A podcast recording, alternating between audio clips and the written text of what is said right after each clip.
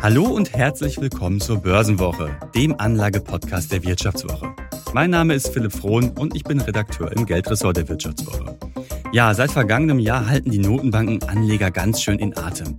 Um die hohe Inflation zu bekämpfen, haben die US-Notenbank Fed und auch die Europäische Zentralbank eine geldpolitische Vollbremsung hingelegt und die Zinsen angezogen. Die Zinswende hat die Kurse von Aktien und Anleihen dramatisch abstürzen lassen.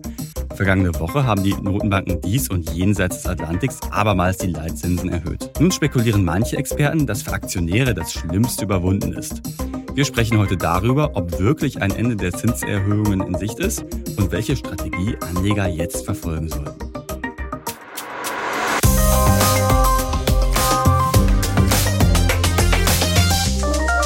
Ja, und ich bin ja nicht forever alone hier im Studio, sondern habe mir mal wieder tatkräftige Unterstützung zugeschaltet. Und zwar diesmal aus Berlin, den Volker Schilling.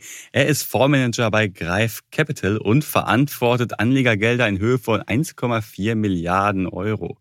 Hallo, Herr Schilling. Schön, dass Sie heute dabei sind. Ja, hallo, Herr Frohn. Ich freue mich auch sehr. Ja, Herr Schilling, ich glaube, wenn man unsere Hörerinnen und Hörer mal fragt, wie Sie das letzte Jahr so an der Börse empfunden haben, dann werden viele sagen, oh Gott, das war ein ganz schöner Ritt. So, und äh, ich glaube, die wenigsten Hörer sitzen auf so einem hohen Betrag. Äh, Sie verwalten über eine Milliarde.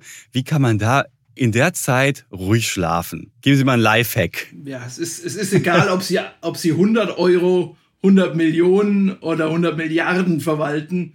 Ähm, sie müssen es immer gut machen und dementsprechend spielt es keine Rolle, was die Höhe der Summe betrifft, weil sie ohnehin als professioneller Asset Manager irgendwann lernen, dass sie nur noch in Prozentzahlen denken, also in welchen Quoten sie investieren, äh, mit welchen Limits sie arbeiten mhm. und welche Risikotools sie einsetzen. Insofern kann ich ganz beruhigt schlafen. Was mich aber am allerberuhigtesten schlafen lässt, ist, dass ich den Job jetzt schon über 30 Jahre mache. Und dann hat man ja gelernt, dass die aktuelle Krise immer die schlimmste ist ja, das also gefühlt immer das Gleiche. Das war vor 30 Jahren eben nicht anders. Und der Vorteil ist, wenn man als Kapitän schon ein paar stürmische Seereisen mitgemacht hat, dann weiß man vielleicht, wie man sich auch verhält in so einer rauen See, wie wir sie im letzten Jahr gehabt haben. Und sind wir doch mal ganz ehrlich, auch, auch wir beide hier mal mit all unseren Zuhörern jetzt, wer hätte denn geglaubt, bei all den Meldungen, die wir jetzt in den letzten zwölf Monaten mhm. erlebt haben, dass der DAX knapp unter den 16.000 Punkten steht, mhm. dass die meisten Börsenindizes nicht weit von ihren Allzeithochs stehen. Also oder umgekehrt hätte uns vor zwölf Monaten jemand erzählt, was auf uns zukommt, glaube ich nicht, dass sie mit mir gewettet hätten, dass die Indizes da stehen, wo wir sie heute vorfinden. Insofern mhm. können wir trotz doch alle Krieg ganz versöhnlich in der Ukraine, sein. trotz Inflation, trotz Zinswende. So ist es. Krieg, mhm. Inflation, Zinsen, Unternehmenszahlen, also alles, was sozusagen auf uns zukommt, diese Wall of Worries, wie wir sie ja gerne bezeichnen, da sind wir ganz schön schön hinaufgeklettert, was die Aktienindizes betrifft. Und letzte Woche standen ja zwei Termine an, die sich Anleger wahrscheinlich fett im Kalender markiert haben. Da haben nämlich die Notenbanken die neuen Leitzinserhöhungen bekannt gegeben. Die FED, die hat jetzt nochmal 0,25 Prozentpunkte draufgegeben. Da sind wir jetzt bei einer Spanne von 5 bis 5,25 Prozent. Auch die EZB hat nochmal draufgesetzt, auch 0,25 Prozentpunkte. Da sind wir jetzt bei 3,75 Prozent beim Leitzins. Ja, wir haben gerade schon über äh, Wetten gesprochen. Äh, was hätten Sie vor dem Jahr gewettet, dass wir auf diesem Zinsniveau jetzt ankommen? Oder würden Sie sagen, ja, das, was wir jetzt gerade sehen bei den Notenbanken, ist schon eine überraschende Dimension? Mich hat sie nicht überrascht. Tatsächlich gebe ich ja des Öfteren Interviews und ich habe schon vor einem Jahr gesagt, dass wir eine Zinswende bekommen werden, wo ich viel Gegenwind bekommen habe tatsächlich, äh, weil man nicht geglaubt hat, Sie kennen all diese Sätze, die Notbanken können gar nicht mehr die Zinsen anheben, die Schuldenlast in Europa bei den Südländern würde das überhaupt verhindern, das System würde zusammenbrechen, die Märkte würden kollabieren, die Aktienbörsen würden crashen. Das war alles äh, an die Wand gemalt, äh, während ich glaubte und das ja auch jetzt sichtbar wird, dass die Notenbanken sehr wohl noch in der Lage sind, die Zinsen zu erhöhen. Und nicht nur ganz sanft, sondern wir haben ja den mhm. rasantesten Zinsanstieg äh, der letzten 15, äh, 16 Jahre gesehen. Also ich erinnere mich mhm. noch, jetzt wieder der Vorteil, dass ich so lange auch schon im Geschäft bin, äh, der letzte große Zyklus war 1994. Ja, da hat die US-Notenbanken siebenmal in Folge den Zins angehoben. Da gab es auch Kollateralschäden, so wie jetzt vielleicht bei den Regionalbanken, was wir sehen. Mhm. Damals ist so ein ganzer Staat pleite gegangen. Und das Verrückte ist, dass ich ähm, nicht überrascht war, dass diese Zinswende kommt. Ich war überrascht, dass sich so wenig darauf vorbereitet haben. Das hat mich mhm. überrascht. Also wir haben ja im letzten Jahr überhaupt keinen Crash an den, an den Aktienbörsen gesehen, wir haben einen Crash an den Anleihemärkten mhm. gesehen. Wobei also, es ja auch bei den Aktien bergab ging, das muss man das, ja auch ja, sagen. Aber klar, gerade bei Anleihen, ja, die ja eigentlich ja, die ja also, eigentlich für Sicherheit stehen sollten. Da ja. ging es ja in den Kursen äh, in den, äh, nochmal deutlich stärker bergab. Ja, das ist viel fataler. Bei Aktien ist man ja Volatilität gewohnt, ja. Dass da Kurse auch mal 20 Prozent nachgeben, ist für, der, für jemanden, der an der Börse agiert, würde ich hoffen, doch auch normal. Das muss er aushalten können. Mhm. Ja, Ertrag kommt von Ertragen.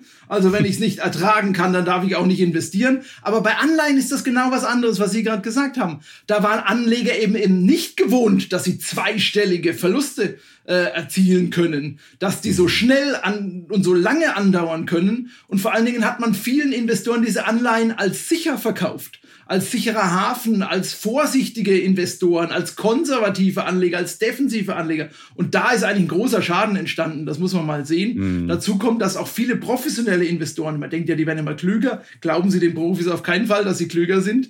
Äh, die machen die ja, Fehler. Jetzt haben wir gerade Sie eingeladen. Ja, ich weiß, es tut mir leid, äh, die machen Fehler auf höheren Niveaus, ja. Äh, Experten haben schon ihren Nutzen, ja. Man muss sich ja eine eigene Meinung bilden und dazu gehört, dass man auch unterschiedliche Meinungen anhört. Aber das Interessante ist, dass für mich schon sehr faszinierend ist, und das sehen wir ja auch an den US-Banken, äh, wie schlecht man die Fristenkonkurrenz im Griff hatte. Also sozusagen Gelder, die man angelegt hat auf der einen Seite und Gelder, die man kurzfristig zur Verfügung stellen muss, wenn sie der Anleger abholen möchte, auf der anderen Seite, mhm. äh, was ganze Banken dann äh, in, in die Tiefe gerissen hat. Und wir werden das auch noch sehen, das sehen Sie nur jetzt noch nicht, weil das hat eine zeitliche Verschiebung. Wir werden das auch auf Unternehmensebene sehen. Auch wir haben, wir haben wahnsinnig viele Unternehmen, sowohl in den USA als auch in Europa, die hoch verschuldet sind. Und die hohen Zinsen machen ihnen jetzt nichts aus. Warum? Weil ihre Schulden noch nicht zur Verlängerung anstehen. Die werden noch nicht prolongiert. Mhm. Aber irgendwann werden die fällig. Das heißt, sie müssen entweder bei ihren Banken zusätzlich dieses Fremdkapital verlängern, prolongieren, oder sie müssen neue Anleihen ausgeben, wenn ihre alten Anleihen fällig werden. Und mhm. das wird auch Lücken in die Bilanzen reißen, die wir momentan noch nicht haben. Wenn Sie so durch die Bilanzen durchschauen, sehen Sie, dass die Schulden, die Zinslast die aufgrund der Schulden momentan nicht gestiegen ist, obwohl die Zinsen ja schon gewaltig angezogen sind. Das hat einen zeitlichen Verzug. Das heißt, wir werden wahrscheinlich erst in sechs bis zwölf Monaten sehen, dass auch das ein oder andere Unternehmen Probleme bekommen wird aufgrund der gestiegenen Zinsen. Nach einer kurzen Unterbrechung geht es gleich weiter. Bleiben Sie dran. Sie leben Fairness, Kultur und Werte? Zeigen Sie Ihr Engagement als Arbeitgeber und werden Sie Teil der Fair Company Initiative. Mit der Fair Company Initiative zeichnet das Handelsblatt Unternehmen aus, die insbesondere Berufseinsteigern und Young Professionals ein faires, attraktives Arbeitsumfeld bieten. Zu den entscheidenden Werten gehören unter anderem das Engagement für Mitarbeitende, Diversity und Chancengleichheit, Nachhaltigkeit und gesellschaftliche Verantwortung. Erfahren Sie jetzt mehr unter faircompany.de. Um da vielleicht mal kurz einzuhaken, auch Stichwort Regionalbanken, was Sie ja gerade sagten, das hängt ja auch eng äh, mit den Anleiheentwicklungen ja auch zusammen. Wir haben ja gesehen, vor ja, knapp zwei Monaten ist ja jetzt schon her, dass ja die Silicon Valley Bank strauchelte, letztlich unterging. Warum? Sie hatten ja in ihren Bilanzen ziemlich viele langlaufende Staatsanleihen, die ja im Kurs total gecrashed sind. Das war ja ein Problem. So, und wenn wir das uns ist, jetzt Entschuldigung, da muss ich korrigieren, das ist kein Problem. Auch eine in Bank kann Verluste natürlich tragen ein Problem ist es nur, wenn sie es realisieren müssen. Genau, und das ist ja passiert. Genau so ist es, weil, die, mm. weil ihre Kunden das Geld abgeholt haben. Mm. Und das Geld aber nicht liquide angelegt war, sondern langfristig angelegt. Mm. Und das ist das, was ich meinte. Da gibt es dieses schöne deutsche Wort Fristenkongruenz. Klingt ein bisschen sperrig, wäre vielleicht für Glücksrad geeignet, aber das ist eine gute alte deutsche Tugend gewesen, dass man als Bank seine Fristenkongruenz im Griff hat. Dass man eben nicht Geld, was man jederzeit auszahlen muss, sich irgendwo langfristig hinlegt. Und das ist ein marktwirtschaftlicher Fehler oder ein unternehmerischer Fehler, um genauer zu sein, den die Banken hier begangen haben.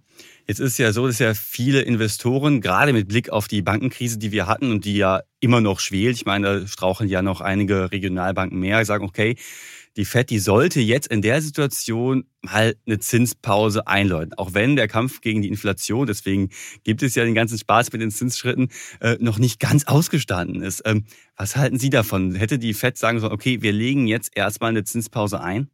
Nein.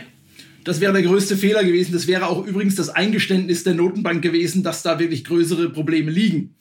Und ähm, wenn man der Notenbank glauben darf, dass das nur, nur ähm, Einzelfälle sind, sage ich mal, äh, sondern kein systemisches Versagen, dann besteht gar keine Notwendigkeit darin, dass die Notenbank hier jetzt äh, Zinssenkungen aussetzt, solange eben das Ziel, nämlich die Inflationsrate unter 2% zu senken, noch nicht erreicht ist oder eben auch schon womöglich Zinssenkungen ankündigt, was ja der Markt erwartet hat. Wir dürfen mhm. nicht vergessen, der Markt hat eingepreist, dass wir im Herbst schon wieder Zinssenkungen sehen werden bei der FED. Das Und das sehen ich, Sie nicht. Halte ich für völlig illusorisch. Äh, das wird nicht kommen. Warum? Ähm, weil Jerome Powell weiß, was in der letzten großen Hochinflationsphase passiert ist. Da hat nämlich die Notenbank genau diesen Fehler gemacht. Viel zu früh ähm, darauf zu setzen, dass man die Inflation bereits im Griff hat und hat ein ganzes Jahrzehnt von einer Ping-Pong-Inflation erzeugt, indem man sie immer wieder ein Stück runterbekommen hat und danach ist sie wieder aufgeflammt. Mhm. Und das möchte die Notenbank unbedingt vermeiden. Ich würde allen Anlegern raten, nicht daran zu glauben, dass wir eine Zinssenkung am Jahresende sehen werden. Da müsste schon wirklich ein großer Schock passieren aus meiner Sicht. Das kann natürlich immer, wir wissen nicht, wo die Schocks der Zukunft liegen. Aber unter der jetzigen gegebenen Umständen sehe ich kein Potenzial für Zinssenkungen am Jahresende in den USA.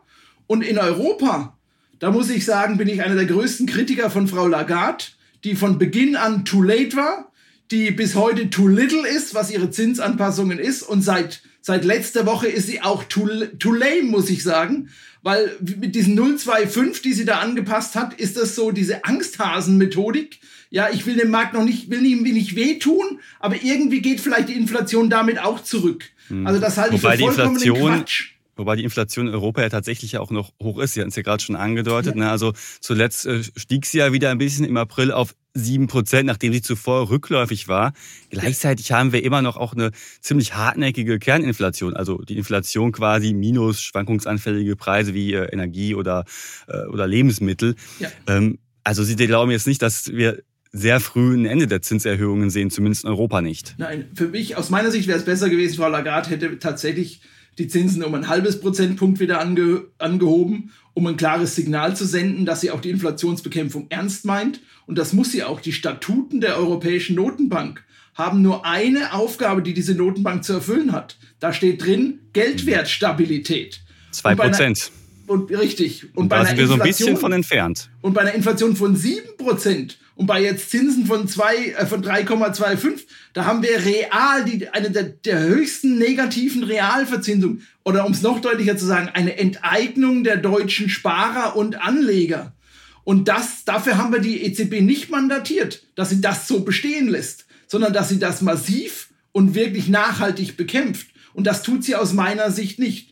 Sie ist nach wie vor hier wirklich too lame jetzt unterwegs. Sie hätte eben diese Lücke schon längst schließen müssen. In den USA haben sie es genannt, liegen über 5% bei den Zinsen, haben aber tiefere Inflationsraten als wir hier und wir liegen bei 3, etwas. Hm. Also Wobei man ja sagen muss, dass wir in Europa ein bisschen später ja auch angefangen haben, die Zinsen zu erhöhen. Das ist doch keine Entschuldigung. Das ist sogar noch ein großes Versagen. Ja, da hat man das noch ausgeschmückt mit solchen Worten wie transhistorisch. Ja, das ist vorübergehend die Inflation. Letztlich haben die Notenbanker das nicht erkannt, haben es schön geredet, haben es dann aber zumindest noch die Kurve bekommen, aber sind nicht rigoros genug. Also das ist etwas, was Paul dann gemacht hat. Paul hat dann sehr exzessiv gesagt, wir werden das durchziehen, wir werden das auch auf Kosten einer Rezession durchziehen und wir werden so lange daran Zinsen erhöhen, bis wir unter diesen 2% sind. So klare mhm. Worte habe ich von Frau Lagarde nicht gehört. Wir mhm. werden in diese Richtung marschieren, wir werden gucken, ja, wir werden mal schauen, wie die Märkte dann reagieren oder die Inflationszahlen reagieren. Also das ist schon ziemlich weichgespült. Mhm. Es hat ja auch neulich der Starökonom Noriel Rubini gesagt, äh, wir können die Inflation nicht ohne eine Rezession bekämpfen. Und da würden Sie zustimmen, nehme ich mal an. Nein, würde ich nicht zustimmen. Nicht, weil ich Crash-Propheten nicht mag und weil er damit auch sein Geld verdient, Angst zu verbreiten, sondern weil diese Inflation, die wir jetzt haben, ja nicht die alleinige Konsequenz dieser überbordenden Geldmenge ist, die die Notenbanken in den letzten Jahren zur Verfügung gestellt haben. Mhm. Wenn dem so wäre, hätten wir ja schon viel früher hohe Inflationsraten haben müssen, weil die Geld Geldmengen sind ja schon lange sehr, sehr hoch und werden, wurden sehr stark nach vorne getrieben. Und interessanterweise ist die Inflation ja jetzt erst gekommen, nachdem auch diese Geldmenge sogar wieder rückläufig ist oder die Notenbanken gezwungenermaßen ihre Bilanzen zurückführen. Nein, diese Inflation ist zu großen Teilen auch entstanden aufgrund von Lieferkettenproblematiken, von Engpässen in der, in der Produktion. Das sind also auch Faktoren, die eine Notenbank nicht zwangsläufig beeinflussen kann. Die bleiben durchaus auch bestehen, wenn die Zinsen noch etwas steigen. Deswegen ist es nicht zwangsläufig notwendig, dass eine Rezession äh, als Folge oder als, wie soll man das sagen, grundlegend vorhanden sein muss, um dann die Inflation wieder einzufangen. Ich glaube, man kann tatsächlich die Inflation auch wieder einfangen, indem man äh, innerhalb der Globalisierung wieder zu stabileren Lieferketten kommt. Frieden wäre dann natürlich durchaus ein guter Faktor. Äh, rückläufige Energiepreise auch, genug Lebensmittel, Verteilung und und und, Logistik ähm, aber das kann man auch so schaffen. Deswegen ist es nicht mhm. zwangsläufig notwendig. Mhm, wobei aber, die Sorgen vor einer Rezession, die mehren sich ja gerade ja. schon. Und da gibt es ja auch, wir haben es ja gerade schon mal kurz gesagt, schon die Warnung von Investoren, auch von einigen Experten, die sagen, ja, vielleicht sollte man mal deswegen auf eine Zinsbremse wieder drücken. Aber das halten sie nicht für den richtigen Weg. Nach einer kurzen Unterbrechung geht es gleich weiter. Bleiben Sie dran. Riskiere ich zu viel? Ist das die richtige Entscheidung? Bin ich zu spät dran? Machen Sie Clarity AI zur Grundlage Ihrer Anlagenentscheidungen. Verwalten Sie Ihr Portfolio für nachhaltiges Wachstum unter Einhaltung von EU-Taxonomie, Offenlegungsverordnung oder BVI-Kriterien mit der ultimativen Mischung aus leistungsstarker KI und Branchen-Know-how. Reduzieren Sie Risiken und erreichen Sie Ihre Ziele auf der Grundlage von transparenten Fakten, nicht von Meinungen. Clarity AI mit Technologie zu besseren menschlichen Entscheidungen. Besuchen Sie clarity.ai und starten Sie noch heute. Nein, wir haben auch eine andere Art von Rezession. Also wie lange reden wir denn jetzt schon über das Wort Rezession? Vielleicht klären wir erstmal die Zuhörer auf. Eine Rezession ist kein Untergang eines Landes, sondern das ist eine wirtschaftliche Kontraktion. Das gehört zu einem gesunden Wirtschaftszyklus sogar hinzu. Ja, äh, Peter Schumpeter ähm, würde vielleicht auch sagen, das ist ähm, durchaus auch eine schöpferische Zerstörung, die da drin liegt, weil in einer Rezession auch Unternehmen ausscheiden aus dem System und damit natürlich den mhm. guten Unternehmen tatsächlich auch die Möglichkeiten geben, sich zu entfalten. Mhm. Also weg ähm, mit den Zombie-Unternehmen. Genau so ist es. und da können wir wahrscheinlich auch noch einen ganzen Podcast mitfüllen, wenn wir über Zombie-Unternehmen da draußen sprechen. Ähm, also das ist jetzt nicht der Untergang, weil ich oft mal, wenn man gerade über Rezession spricht, immer das Gefühl hat, äh, das wäre so was ganz Schlimmes, ja. Also dann wären wir vielleicht eher bei einer Depression. Ähm, aber eine Rezession gehört zu einem Wirtschaftszyklus mhm. dazu. Sie haben gerade schon das Thema Aktienmärkte wieder angesprochen und das ist ja das, was alle Anleger ja auch interessiert und auch viele Hörer bei uns im Podcast natürlich, die ja ein ziemlich turbulentes Jahr hinter sich gebracht haben. Ähm, wenn wir uns das mal anschauen, es ist nicht davon auszugehen, dass morgen direkt, wenn die Zinsen sinken, gerade in Europa nicht, wo ja noch einige Zinsschritte kommen werden. Ähm, was ist da zu erwarten? Wie sollte ich mich als Anleger in dieser Zeit, wo noch weitere Zinsschritte durchaus realistisch sind, einrichten? Wie sollte ich mich aufstellen? Also wir haben ja über die Indizes gesprochen. Die Zinsschritte haben nicht dazu geführt, dass die Aktienmärkte eingebrochen sind. Sie sind volatil gewesen zwischendrin. Also sie haben korrigiert, aber diese Korrektur, Korrektur wäre wahrscheinlich auch vonstatten gegangen, selbst wenn wir gar nicht so hohe Inflationszahlen und damit höhere Zinssätze gesehen hätten. Ähm, insofern ist mir nicht bange tatsächlich. Diese, diese Wall of Worries, die ich vorhin genannt habe, mhm. die ist ja nach wie vor da. Und ich, ich bin als professioneller Investor gerne als Anleger unterwegs, wenn es viele Bedenken gibt, wenn es viele Ängste gibt, wenn es viele gibt, die vorsichtig unterwegs sind. Äh, warum? Weil Börsen, Börsenbäsen, also schwierige Marktphasen, Kursrückgänge von mehr als 20 Prozent, nicht im Pessimismus geboren werden sie werden im Optimismus geboren. Und ich kann nicht erkennen, dass wir zu starken Optimismus hier vorherrschen haben. Unter uns Profis beispielsweise haben wir sogar einen ausge ausgemachten Pessimismus momentan. Also die Quoten in wie viel Short Investments von professionellen Investoren eingegangen sind so hoch wie seit langem nicht mehr. Privatanleger sind aus meiner Sicht momentan klüger unterwegs, sind tatsächlich investiert, äh, vertrauen dem Markt aktuell noch und ich kann nicht erkennen, dass solange diese Wall of Worries da ist, dass wir tatsächlich zu einem starken Korrektur am Aktienmarkt kommen. Mhm. Ich glaube aber auch nicht, dass sie gleich euphorisch jetzt wieder neue Hochs erklimmen werden. Wir sehen das ja, wir bewegen uns jetzt seit Wochen in einer relativ engen Range. ähm, die da darauf lauert, gibt es endlich mal eine Richtungsentscheidung. Wo geht's denn hin sozusagen? Mhm. Aber man kann zumindest ja auf die richtigen Werte setzen. Und da kann ich ja durchaus meine Anlagestrategie so ein bisschen anpassen. Also wir haben im Podcast ja schon öfter darüber gesprochen, welche Werte es so in Zeiten steigender Zinsen schwierig haben. Stichwort Tech. Da haben wir im letzten Jahr auch eine, eine deutliche Korrektur gesehen, auch wenn es seit November bei vielen Werten ja auch wieder bergauf ging und viele Unternehmen auch zuletzt wieder bessere Zahlen präsentiert haben. Äh, aber trotzdem bleibt es ja dabei, dass sie die großen Gewinntreiber der vergangenen Jahre, Stichwort Tech, es doch weiterhin etwas schwieriger haben werden, oder? Ich würde es nicht auf, ich würde es nicht tatsächlich auf eine Branche äh, kanalisieren, sondern der, der, der simple Algorithmus, der dahinter steht, ist eigentlich ganz, ist, ist viel einfacher. Er ist nämlich die Frage, über die wir vorhin auch gesprochen haben, wie hoch ist meine Verschuldung? Also bin ich hoch verschuldet, werde ich womöglich bei diesem jetzt gestiegenen mhm. Zinsniveau in Zukunft höhere Zinslasten zu tragen haben. Und mit, mit ich meinen Sie das Unternehmen? Genau. Also ich bin jetzt mal aus der Sicht des Unternehmens mhm. hier unterwegs ähm, wenn ich, und dann ist es egal, ob sie ein Tech-Unternehmen eben sind oder ob sie ein Versorger sind oder ob sie. Ein Immobilienunternehmen, da gibt es ja auch in, in Deutschland genau, das ein oder andere. Das ja, genau. Und das, wie gesagt, das sehen Sie jetzt noch nicht, aber das sehen Sie womöglich in einem halben Jahr oder in einem Jahr, wenn eben Anschlussfinanzierung eine Rolle spielen. Das heißt, wenn Sie da, wenn Sie Gewinne machen, werden die Gewinne wahrscheinlich schmäler werden durch ihre, durch ihre Schuldenlast. Das andere ist, mache ich überhaupt Gewinne? Ja, ähm, an der Börse muss man ja den Wert eines Unternehmens taxieren. Ja, so nennt sich das auch an der Börse. Und das machen die Profis in der Regel, indem sie einfach zukünftige Gewinne diskontieren mit den aktuellen mhm. Zinssätzen auf heutiges Niveau. Dumm ist es nur, wenn, sie, wenn die Gewinne in der Zukunft, also weit in der Zukunft liegen. Mhm. Und, und sie erstmal keine Gewinne oder nur niedrige So ist Gewinne es, wenn sie also mhm. keine Gewinne haben, hohe Verschuldung haben und die Gewinne, die möglichen, die in Aussicht stehen, weit in der Zukunft liegen und gleichzeitig das Zinsniveau steigt, ist der Abdiskontierungsfaktor sehr groß, also wird der heutige Wert immer kleiner. Mhm. Und diese Unternehmen, und es ist egal ob Tech, Medien, Biotech oder Bauunternehmen, diese Unternehmen, die würde ich nicht im Portfolio haben wollen. Auch nicht in der Zukunft. Und die andere Seite ist das, was Sie mit Sicherheit auch schon den Zuhörern oft erzählt haben, ist das, was wir als Qualitätsunternehmen bezeichnen. Die guten alten Substanzwerte. Ja, das muss nicht, das muss auch nicht ein Substanzwert. Schauen Sie sich eine Microsoft an, ja. Das hm. ist auch ein Tech-Wert, hm. ja. Ähm, und ich würde sagen, das ist durchaus auch ein lohnendes Unternehmen. Äh, warum? Auch da Thema Verschuldung, auch da das Thema jetzt Gewinne, jetzt Cashflow, jetzt hohe Margen, jetzt Gewinne erzielen. Das ist alles viel, viel wichtiger als das, was wir noch vor zwei Jahren gesehen haben, mhm. nämlich Wachstumsstories und die Gewinne in der Zukunft. Mhm. Das hat sich verändert. Das zu den Aktien, also verstärkt darauf schauen, dass Aktien, äh, dass die Unternehmen solide finanziert sind, keine großartigen Finanzierungsprobleme bekommen, wenn jetzt die Anschlussfinanzierung ansteht etc. Vielleicht nochmal ganz, ganz kurz auch auf das Thema Anleihen, weil wir ja da gerade ziemlich viel drüber gesprochen hatten. Die hatten ja auch ein ziemlich turbulentes Jahr hinter sich. Was sollte ich denn da als Anleger beachten, der jetzt in Zeiten steigender Anleihezinsen, die sind ja tatsächlich äh, deutlich gestiegen für eine zehnjährige Bundesanleihe, gibt es dann wieder 2,3 äh, Prozent. Was muss ich da beachten? Vielleicht nochmal ganz, ganz kurz.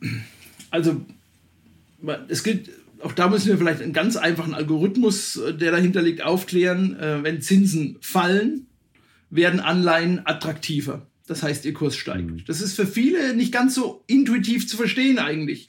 Woran liegt es? Das ist ganz simpel, wenn Sie ein Papier haben, das 8% Zinsen gibt und die Zinsen fallen permanent bis auf 3% runter, was glauben Sie, wie, wie begehrt Ihr 8% Papier ist? Ja, das mhm. hätten gerne viele, wenn es nur noch drei gibt, aber Sie haben eins mit 8. Genau, und dementsprechend steigt der eben, Kurs dann halt. Das steigt, deswegen steigt der Kurs. Das ist der Mechanismus dahinter. Und umgekehrt natürlich genauso, wenn Sie vor zwei Jahren was gekauft haben, wo Sie nur ein halbes Prozent bekommen haben ähm, und dachten schon, wow, das ist super in einem Negativzinsumfeld aber jetzt gibt's eben drei Prozent dafür. Da können Sie sich vorstellen, das kauft Ihnen keiner so gerne ab. Mhm. Es sei denn, Sie gehen mit dem Preis runter, also die Kurse sind gefallen. Und genau das ist ja passiert im letzten Jahr. Durch diese Zinserhöhungen sind die Kurse aller Anleihen massiv gefallen.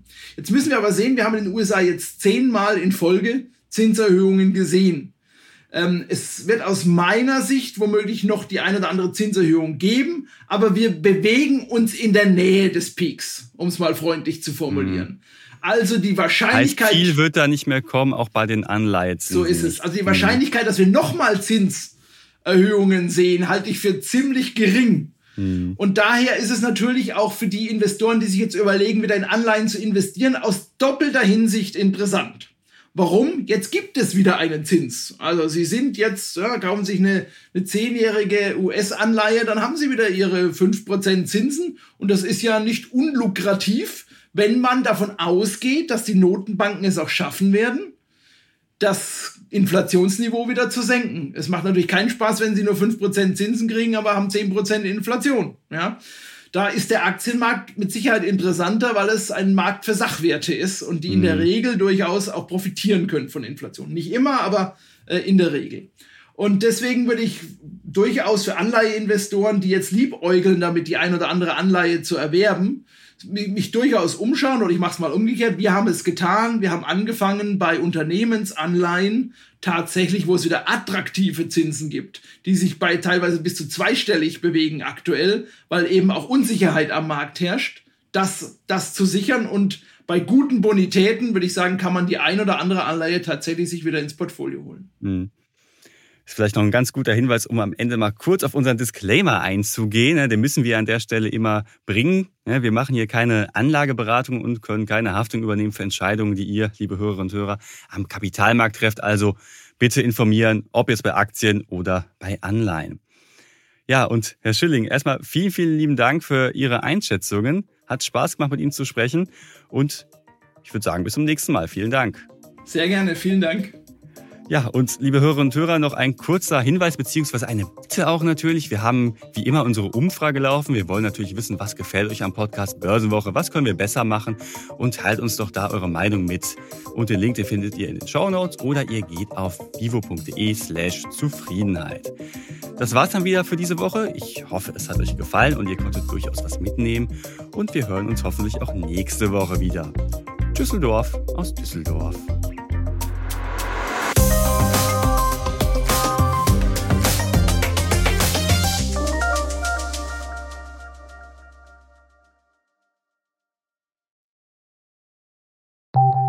Nach einer kurzen Unterbrechung geht es gleich weiter. Bleiben Sie dran.